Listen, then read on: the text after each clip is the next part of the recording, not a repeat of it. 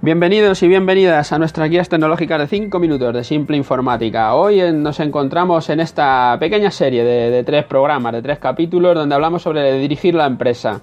Hoy estamos ya en el 171. Vamos a elaborar, vamos a hablar del tema de elaborar el cuadro de mandos de tu empresa, que así hemos titulado el programa.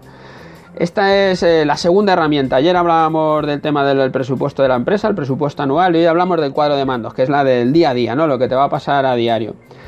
Yo para mí esta es otra de las herramientas fundamentales para poder dirigir los negocios.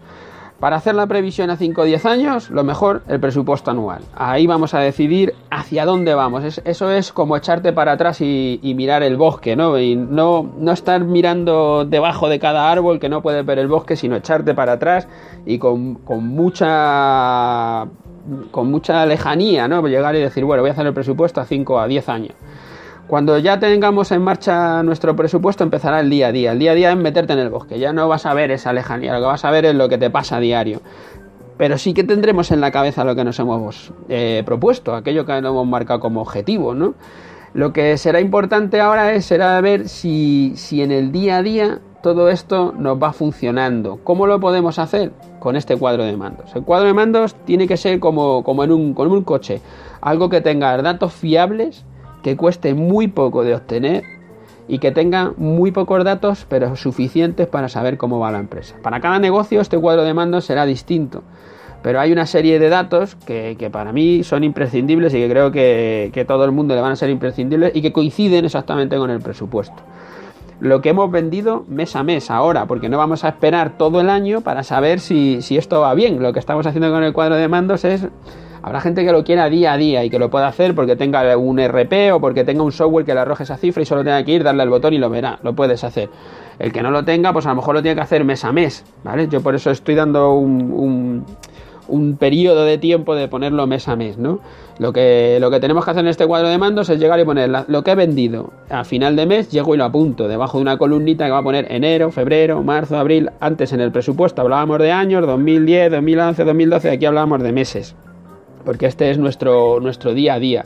Entonces vamos a poner lo que he vendido, lo que he comprado para poder vender eso, igual que en el presupuesto, y todos los gastos que tengo de la empresa de todo, de gasolinas, de coches, de teléfonos, de todo lo que quieras, de todo lo que quieras, no, de todo lo que tienes que meter ahí porque no te queda más remedio, y eso te va a dar al final el beneficio del mes. Muchas veces esta cifra no, no es correcta, porque a lo mejor has tienes un gasto que también te ha llegado la factura, no la tienes metida o por mil motivos y los meses se desvirtúan. Entonces cada uno tendréis que ir jugando con, con los problemas que te vaya dando tu contabilidad e irla eh, no falseando la contabilidad, pues iba a decir falseando, sino falseando tu Excel, haciendo en tu Excel, ah, pues como esa factura, aunque no me ha llegado, sé que tengo el gasto, pues yo cojo y lo apunto. De esa manera tendrás ya el gasto puesto en tu día a día, aunque no, aunque no tengas la factura, aunque no sea real, aunque la contabilidad esté dando otro número, para ti es suficiente, porque con eso sí que sabes lo que te está ocurriendo. Y si trabajáis, luego para cada empresa puede que haya otros datos que sean fundamentales, no solo estos, y que quieran ponerlo, como por ejemplo el tema de, la tesorería, el tema del dinero. Muchas veces, eh, pues para muchas empresas es fundamental saber si tengo o no tengo dinero y quieran incluir los bancos, lo que me deben los clientes, lo que he facturado y no me han pagado, lo que debo a los proveedores, lo que ya he obtenido, que me lo han servido, pero todavía no he pagado esa factura. Y con eso te saldrá, bueno, lo que tiene se encaja. Para, la gente esto es importante, hay mucha gente que le tiene que ser importante porque andan o muy justos o tienen que estar siempre pendientes de esto.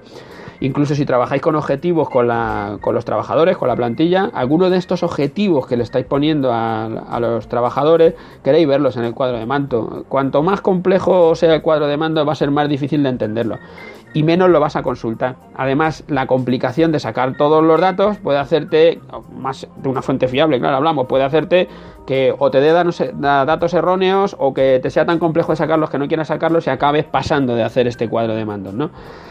Como siempre, fiaros de vuestra intuición y si un dato del cuadro de mando no te cuadra, revísalo. Seguro que está mal el dato, porque tú tienes claro en tu cabeza qué es lo que tiene que estar pasando. Ahora, si tenías previsto invertir una cantidad X para obtener unas ventas pues, superiores en una cantidad pues, Y, planteábamos que en el cuarto mes tenías que estar siendo esto efectivo, ¿no?